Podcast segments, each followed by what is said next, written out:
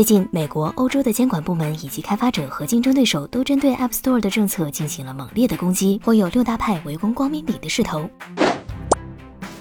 据报道，美国众议院反垄断负责人表示，App Store 的收费政策无异于拦路抢劫。这位议员发出如此激烈的抨击，直接导火索是一家名为 Hey 的邮件应用，因为不支持苹果内购而被禁止在 App Store 更新。Hey 通过引导用户在应用外注册账号并付费，从而规避苹果虚拟支付带来的百分之三十比例的税，这导致苹果直接拒绝了这款应用最近的两次更新。而一直和美国科技巨头过不去的欧洲，这周也宣布要对 App Store 是否违反反垄断政策进行调查。在此之前，欧盟还发布了新规。要求统一手机充电标准，这可能导致 iPhone 也得用 USB-C 充电口。欧洲对 App Store 开刀，倒也在情理之中。这个时候，老对手微软也在忙不迭的递刀子。微软总裁 Brad Smith 表示，部分应用商店通过平台优势来收取百分之三十的高昂通行费是不合理的。他还声称支持美国和欧洲监管机构发起的对应用商店分成模式的调查。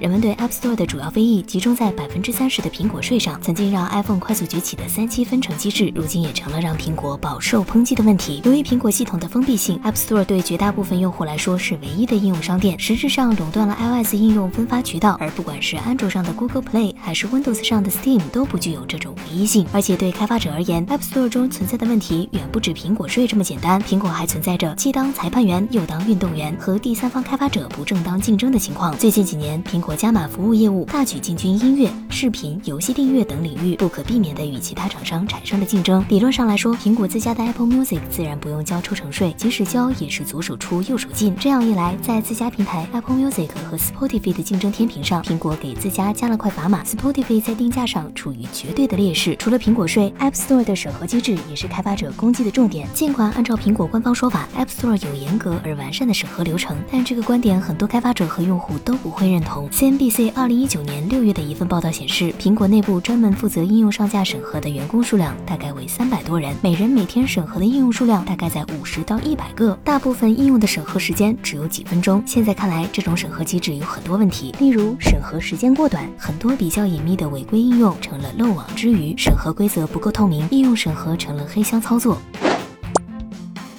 App Store 现在被多方围攻，特殊的系统和分成机制是最主要的原因。首先，App Store 是否涉嫌垄断？肯定者认为，它作为 iOS 系统的唯一应用分发渠道，剥夺了开发者和用户的选择权，形成了实质上的垄断。但也有很多声音不那么认为，iOS 系统在手机市场上的份额远低于安卓，两款系统一直处于竞争关系中。至于分成比例，平台和开发者之间的矛盾一直都存在。这次看热闹不嫌事大的微软，之前 Microsoft Store 的抽成比例是百分之十五，即开发者可以拿到应用定价金额。的百分之八十五，二零一九年这个比例降低到了百分之五。其实很多在 App Store 上架的应用，也在通过曲线救国的方式规避百分之三十的苹果税。不过，Hey 是一款电子邮件应用，不属于苹果认为的阅读类软件，而且 Hey 在不付费的情况下无法正常收到邮件。苹果据此认为这款应用无法提供正常的邮件功能，顺理成章的把它拒之门外。从目前的形势来看，美国、欧洲等地区的监管机构都盯上了苹果，开发者的发声也让苹果处于舆论的不利地位。库克在 App Store 政策上。很可能将被迫让步。作为妥协，苹果可能会对绕过虚拟支付的行为网开一面。网飞、Spotify 直接让用户在网页端付费，没被苹果找茬，很大程度上是因为苹果有视频、音乐服务，要避免瓜田李下。反垄断压力下，苹果或许会给更多应用放行。而应用审核制度上，苹果能做的可能就剩多招人了。黑箱审核制度导致很多开发者不满，但完全被细化、透明的审核机制也可能会导致开发者精确的打擦边球，开发者和审核者不停的玩猫鼠游戏。好了，本期。视频结束，喜欢本期视频的小伙伴不妨一键三连，我们下期再见。